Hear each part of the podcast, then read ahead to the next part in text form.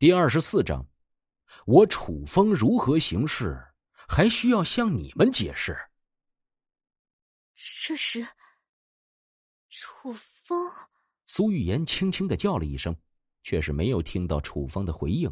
身后一涌而来的同学将其团团围住，激动的向他感谢：“苏老师太棒了，苏威武！”同学们激情愤慨。黑铁狼虫不知道生吃活吞了多少人，眼下终于得诛，全仰仗了苏玉嫣的神威。同学们自然是对于苏玉嫣颇为感激，均是神情激动的高喊着苏玉嫣的名字。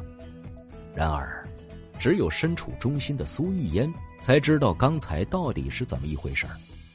这跟他其实关系完全不大，他所做的事儿只是将剑芒斩发出，真正操控战斗的。其实是在一旁默不吭声的楚风啊，没有他的指点，他是根本做不到这种事情的。但是楚风到底是怎么做到对自己觉醒的剑系体术异能一清二楚的呢？苏玉嫣很是好奇。他不是精细法术异能者吗？而且以前楚风这个学生似乎并不出众，只是很普通的一个学生而已。很快。楚风将这枚黑铁狼虫的晶核吸收完毕，伴着之前吸收的黑甲虫的能量，在自己的胸膛汇聚。他要将这些能量转化为第四丝元气。一圈，两圈，这些能量在他的体内行走周天，在前两道元气的带领下，缓缓的变化，直至第四圈完成。第四丝元气也是凝练而出，他长出一口气，终于完成了。第四道元气出现，现在他才真正的可以自称为武者。不要小看这第四道元气的作用，这才是武者真正能够站起来的本钱。他可以将元气用来锤炼身体，让自己的身体愈发强大。甚至在元气法身的情况下，达到丧尸那般坚硬的躯体也不是不可能。最最关键的是，他也不需要用精血来画符了，四道元气足够元符的最低消耗了。身上的金光也是消散，御元符的时间也是到了。他睁开眼来，看到了围着苏玉嫣叽叽喳喳的同学们，苏玉嫣却是望着他向他走来。楚风，你不是精细法术异能者吗？怎么会懂我剑系体术异能啊？楚风却是根本未曾听他言语，向外面快速走去，敷衍的说：“一会儿再说。”苏语嫣微微蹙眉，这个楚风，早在之前对我的态度就有点冷淡。丧尸大潮刚来时，身为老师，刚好在女生宿舍安抚学生。自然是清楚，当时楚风无视女生宿舍的求救，自己一个人开车跑掉。虽然刚才是依靠着他救下了他们，但是这家伙还是这么讨人厌的。苏雨嫣想着，带着不悦之色跟上了楚风，来到走廊。走廊一旁，李校长和韩主任两个人还在，他们两个倚在角落，身边围着好些同学。他们大腿上的两处伤口，此时缠着从他们衣服上撕扯下来的碎布止血。楚风快步走了上去，一名同学当即伸出胳膊拦住了楚风。楚风，你莫名其妙的对李校长和韩主任下手，是什么意思？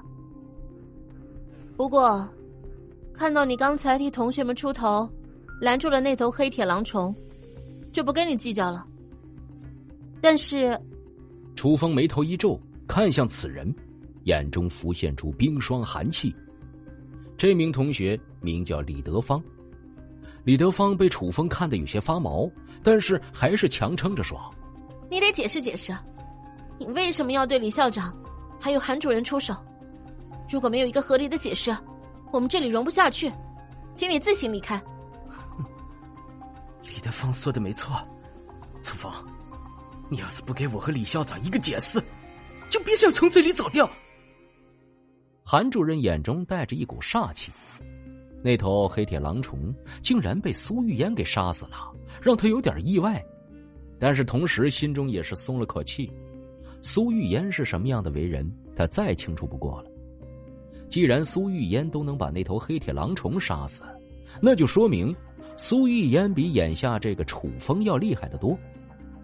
心地善良的苏玉嫣必然不会再让楚风对他和李校长出手，而且肯定还会护着自己和李校长的周全。嘿，想到此，韩主任更是有了和楚风对峙的底气。他强撑着站起来，伸出手指，带着愤慨的指向楚风，接着说：“楚风啊，楚风，你一定是想私报公曹对吧？是不是因为之前我总是扣你的分，你对我和李校长有怨气？你这种行为令人发指。”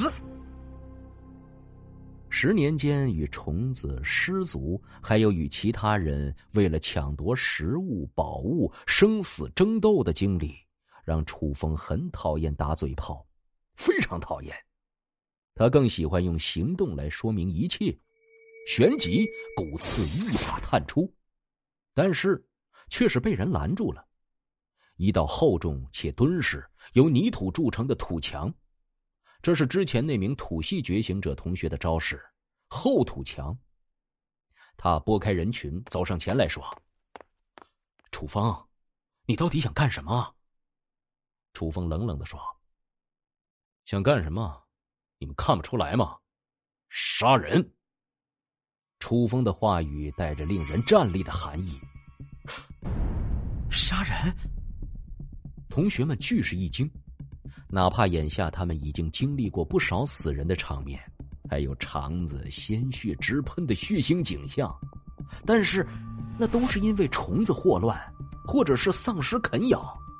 眼下突然出来了一个同学要杀人，他们习以为常的惯性思维让他们下意识的开口阻拦。杀人？凭什么？跟在他身后的苏玉嫣凛然出声：“就是。”李校长和韩主任哪里得罪你了？就算楚风，你刚才站出来挡住了黑铁狼虫，那也不是你随便杀人的理由。就是，对，苏玉嫣说的对。兔死狐悲。楚风要是真的在他们眼前杀了李校长和韩主任，那那些其他的同学又当如何自处呢？哦，你想杀人就杀人，那岂不是说？我们也是随便想杀就能杀的，怎么可能？群体里不允许有这样至高无上的存在。这里可不是封建社会，没有至高无上的皇权，也没有言出法随的皇帝。更何况，这是学校啊，二十一世纪的学校。我楚风如何行事，还需要向你们解释？这位同学，你的想法很危险呀！啊！李校长也是站了起来，很是胸有成竹。之前那惊惧之色一扫而空，一脸的镇定自若。你有什么心结，说出来，是吧？让校长开导开导你，好吗？李校长在这种情况下，脸上浮现出笑眯眯的祥和模样。